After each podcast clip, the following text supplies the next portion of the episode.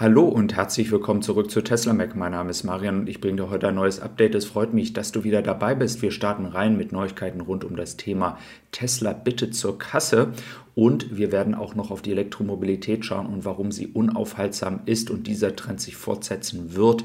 Ich werde damit ein paar Daten mit dir zusammen durchgehen und am Ende schauen wir noch auf das Thema Tesla Shanghai.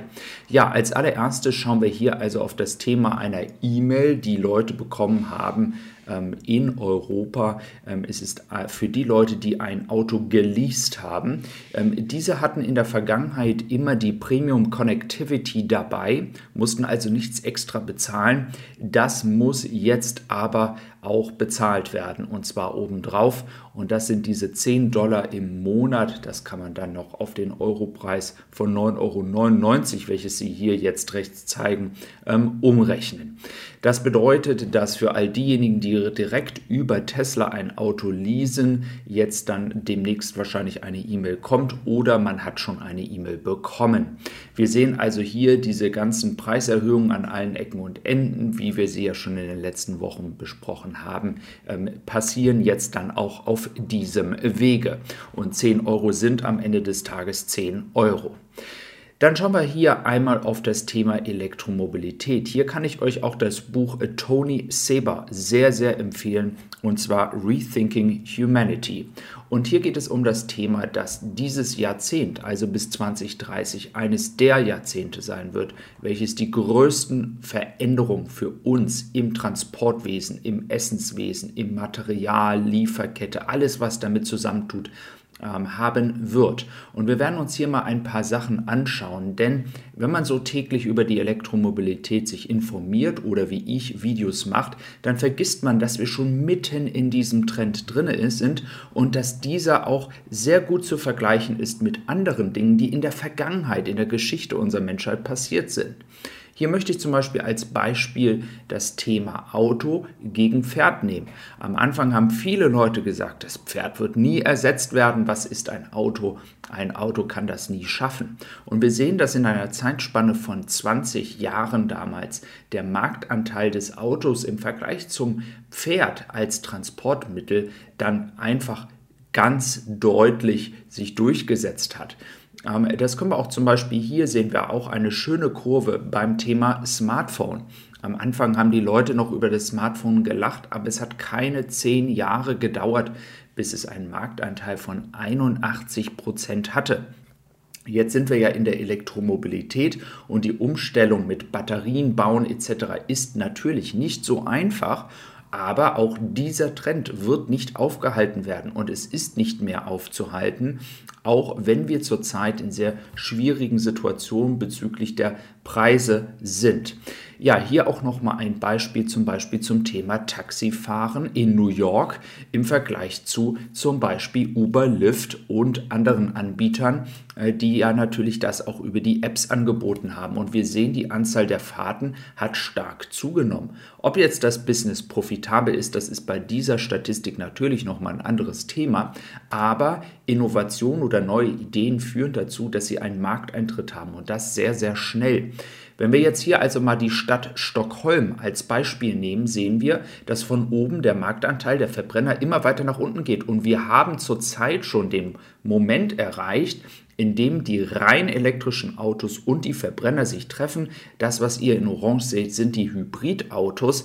Das jetzt mal dahingestellt. Ihr seht diese Kurve dass etwas sich verabschiedet im Trend und ein neuer Trend entsteht, das ist eine Kurve, die man auf so viele Sachen beziehen kann. Und ihr erinnert euch, ich habe es euch gerade gezeigt, genau diese Grafik sieht doch genauso aus wie das Auto gegen das Pferd. Es hört sich lustig an, aber genau so sieht der Trend eben halt aus in der Elektromobilität. Und dieser Trend wird auch nicht aufzuhalten sein es wird ein Punkt kommen, wo eben halt nicht mehr nur noch Leute ein Elektroauto kaufen können, die 50, 60.000 Euro haben. Auch damals, als das Auto kam, haben sich das ja nicht alle gleichzeitig leisten können. Es waren erstmal die reichen Leute, die sich ein Auto gekauft haben und dann hat sich das über die Jahre in eine Richtung entwickelt, wo wir als normale Bürger uns dann irgendwann auch ein Auto leisten konnten. Und genau das wird auch mit der Elektromobilität passieren, auch wenn wenn es sehr, sehr frustrierend ist, und da bin ich voll bei euch, dass es natürlich schön wäre, jetzt schon ein Elektroauto zu haben, welches günstiger ist, welches sich vielleicht noch mehr Leute leisten können. Ähm, das ist auch ein Thema und das sehe ich genauso mit dem selbstfahrenden Auto. Dieser Trend, dass das irgendwann kommen wird, ist nur eine Frage der Zeit und dann wird es genau diese gleiche Kurve nehmen und das ist einfach, wenn man die ja, die neuen Trends, die neuen Technologien nimmt, die gehen alle diese Kurven. Und trotz aller Herausforderungen, die wir zurzeit in der Welt haben, den Krieg in der Ukraine, die Lieferketten, ähm, die Abhängigkeit jetzt in diesem Moment ja auch noch vom chinesischen Markt, auch wenn die perfekte, super Produkte machen, wie das Tesla Model 3 und das Tesla Model Y.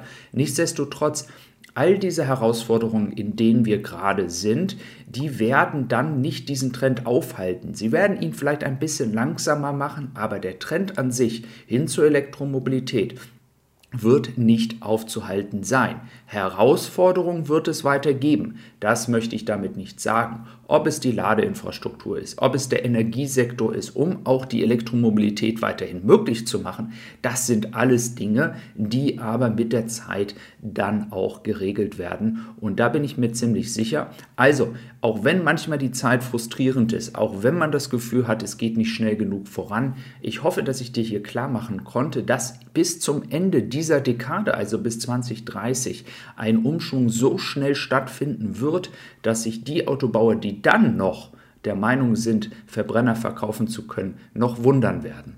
Ja, dann schauen wir noch mal nach China und da ist mir was Interessantes aufgefallen. Ihr wisst ja, eigentlich würde ja jetzt produziert werden für den europäischen Markt und komischerweise sind die Zahlen im ersten Monat jedes Quartals sehr, sehr niedrig auf dem chinesischen Markt, weil ja für den europäischen Markt produziert wird. Aber ihr seht ganz, ganz viele Tesla, die jetzt noch an die Leute gebracht werden, und zwar in dem Monat April. Das ist doch irgendwie komisch. Und ähm, ich muss mich hier auch korrigieren. Der Franco hat auch noch mal gesagt, es geht ja über Ningbo. Das ist wie gesagt eine Richtung, die normalerweise die Schiffe nicht nehmen. Er hat aber auch noch mal darauf hingewiesen, dass es ja noch ganz viele Schiffe gibt, die vielleicht andere ähm, Sachen transportieren und zurzeit eben halt auch noch auf der Warteschleife da sind. Und dann kann es natürlich sein, dass jetzt ganz schnell noch ein, zwei Schiffe dazu kommen. Also das ist noch ein bisschen unübersichtlich. Wir werden in den nächsten Tagen sicherlich sehen, wenn das Schiff in Ningbo war, ob es tatsächlich dann auch Tesla-Autos sich aufgeladen hat. Ich hoffe, dir hat das heutige Video gefallen. Ich wünsche dir noch einen schönen Sonntag. Mach's gut, dein Marian und tschüss.